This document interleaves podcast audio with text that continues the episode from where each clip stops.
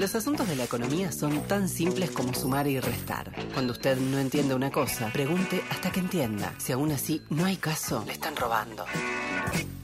En A las Fuentes, la economía se explica sola, con Luciana Glesser y Sebastián Premisi, por Nacional.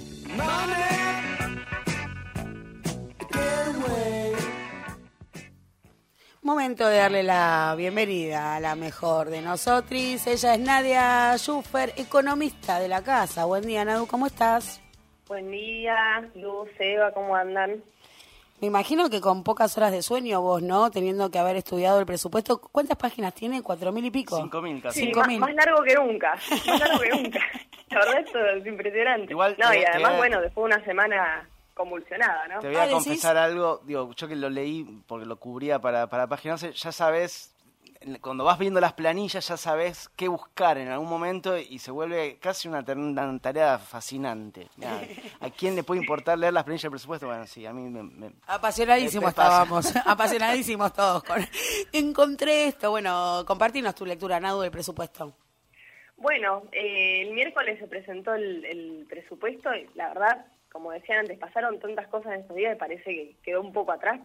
Está bueno eh, repasarlo un poco, analizar los lineamientos generales, porque bueno, el presupuesto es la hoja de ruta, digamos, de- del plan que implementaría el gobierno eh, para el año que viene. Como decían, adelantaban un poco recién, plantea un crecimiento del PBI del 4%, una inflación del 33% para el año que viene y un dólar a 131. También eh, contempla un incremento del consumo privado de 4,6%, del consumo público del 3,1% y la inversión del 6,6%.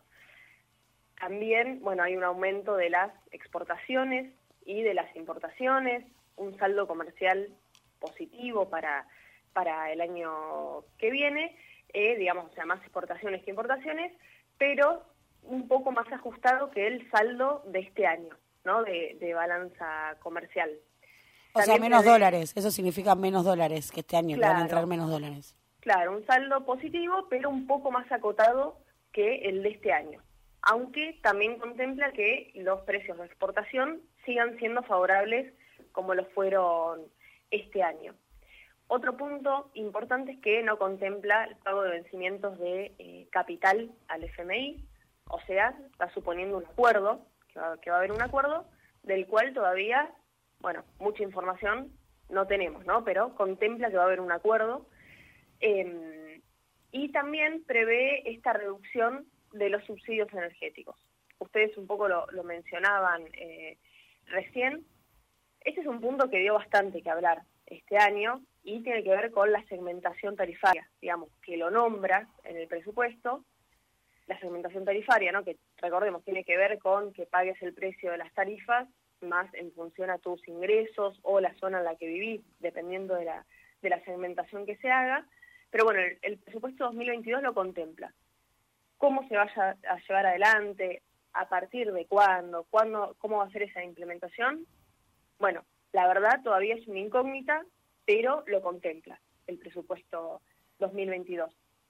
Después, en cuanto al tipo de cambio, eh, aumentaría por debajo de la inflación, también es a tener en cuenta, lo cual nos da una pauta de que se busca seguir con un esquema cambiario similar eh, al actual. Después, en cuanto al crecimiento del, del PBI. Bueno, hay que mencionar que las proyecciones 2021 que se preveían para este año eran de un crecimiento del 5,5% del, del PBI y tanto la previsión esta de crecimiento de 2021 como la de inflación eh, se revisaron al alza y finalmente el crecimiento de este año sería en torno al 8%. O sea, esto quiere decir que entre el crecimiento que terminaría teniendo el año 2021 y el que se proyecta para el año 2022, se dejaría atrás la caída del PBI que tuvo que ver con la pandemia por un lado y con la crisis de 2019, ¿no? que dejó el gobierno de Macri. Entonces recortaríamos la caída de los últimos dos años. También, como les mencionaba, se actualizó la previsión de inflación, ¿no? Como vimos que quedó ya muy lejos en el tiempo, ese 29% del que hablábamos a, a comienzo de año, y se actualizó en un 45%, ¿no? La previsión de inflación para fines de este año. Ahí, Nadia, te, te, freno un toque, y, porque se conoció esta semana el índice de precios del consumidor, anualizado agosto contra agosto, sigue siendo 51,4%. Eh, el mes anterior era 51,8% de variación en el índice del IPC. ¿Qué tendría que ocurrir para llegar a ese 45% anual eh, que marca ahora el presupuesto 2022? Bueno, lo que se plantea es que de acá a fin de año el sendero de inflación debería no tener ningún sobresalto, digamos, no hay margen alguno para sobresalto, de hecho debería ser menor al 2,5% de acá a fin de año. o sea, por mes menos de 2,5. Claro, y no hay ningún margen para sobresaltos, para que se pueda llegar a esa, a esa proyección. Así que el gobierno prevé que de acá a fin de año la inflación se mantenga o sea más baja que el 2,5%.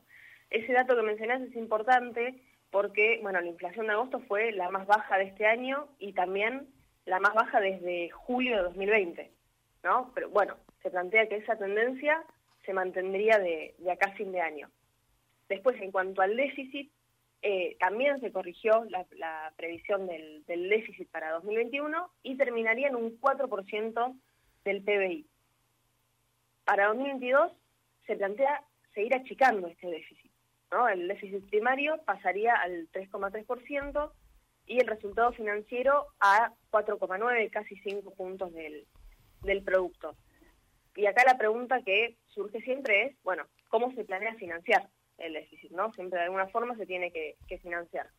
Bueno, lo que plantea en principio el, presupuesto es que se eh, financiaría en mayor medida con, bueno, deuda en pesos, emisión de bonos y emisión monetaria, Que igualmente sería menor a la de este año. Después, también habría un aumento importante en los gastos de infraestructura, eh, que serían 2,4% del, del producto. Esto lo menciono porque es un, un ítem que viene, que viene aumentando año tras año y este sería el valor eh, porcentual ¿no? del PBI, el más cercano al 2015 en muchos años, donde era bastante alto el, gas, el gasto en, infraestructura y vimos cómo durante el macrismo llegó, si no me equivoco, al 1,2% del, producto. Después, bueno, en cuanto a los impuestos, se prevé un pequeño aumento en la recaudación que tendría que ver con la recuperación de, la actividad, ¿no? Derivaría de la, recuperación de la actividad. Después, en cuanto a varios sectores de la economía, también se menciona crecimiento de la industria manufacturera, eh, de hoteles y restaurantes en un 41,2%. Esto es importante porque es el sector más afectado eh, por la pandemia, ¿no? Entonces se prevé ahí, me parece, la salida de, la pandemia un poco más definitiva.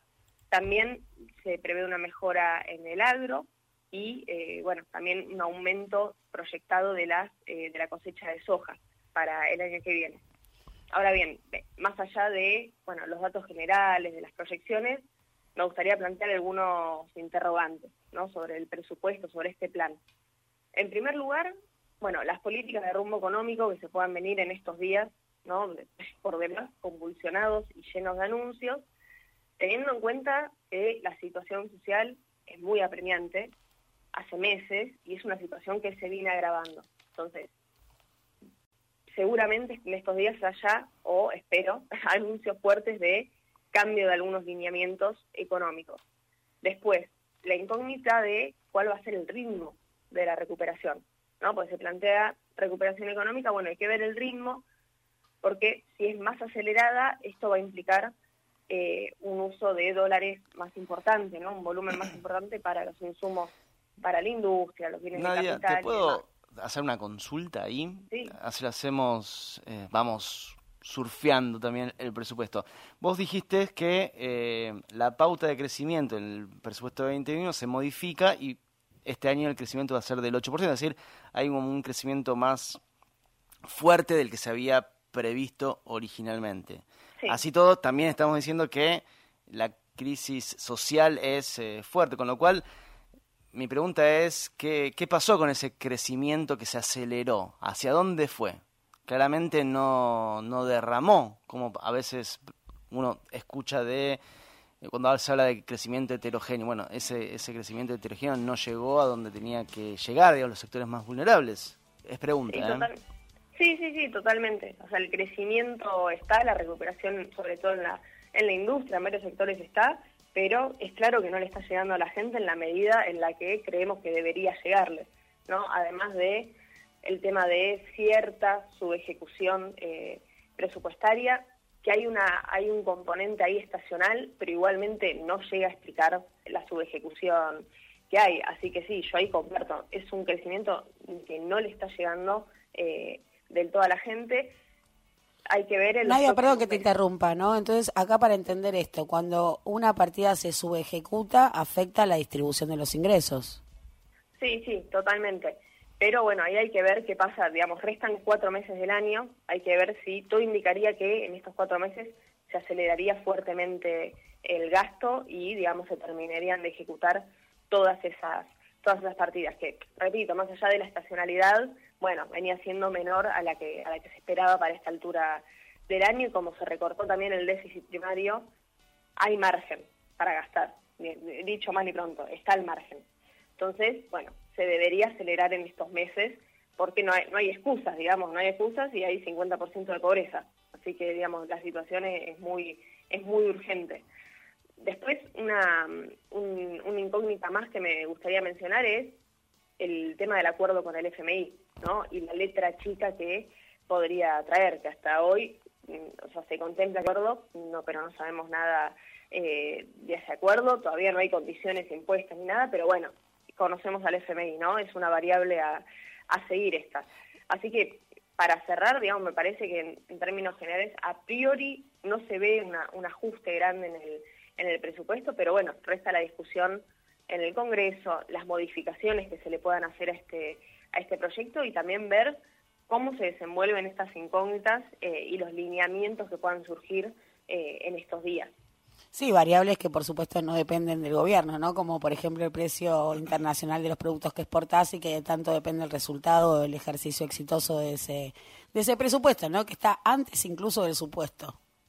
Claro, sí, sí, sí, totalmente. Pero después sí, algunas variables que sí dependen del, del gobierno, como esto, las que tienen que ver con las, con las políticas más distributivas, como eso que, me, que mencionaba Seba, que es muy importante en un momento de una situación social tan crítica como la que, la que tenemos hoy en día. Así que bueno, esperemos tener anuncios positivos en ese, en ese sentido en los próximos, en los próximos días. Veremos. Acá últimamente todos los días pasan un montón de cosas, ¿no? Así que quizás si hablamos del sábado que viene, no digas, tengamos no, no, estás exagerando. Estoy muy tranquilo. Muchas gracias, Nadia. ¿eh? Qué bien que nos hace entenderla. Métete con nosotros a las fuentes. Nos quedamos hasta las 9 de la mañana.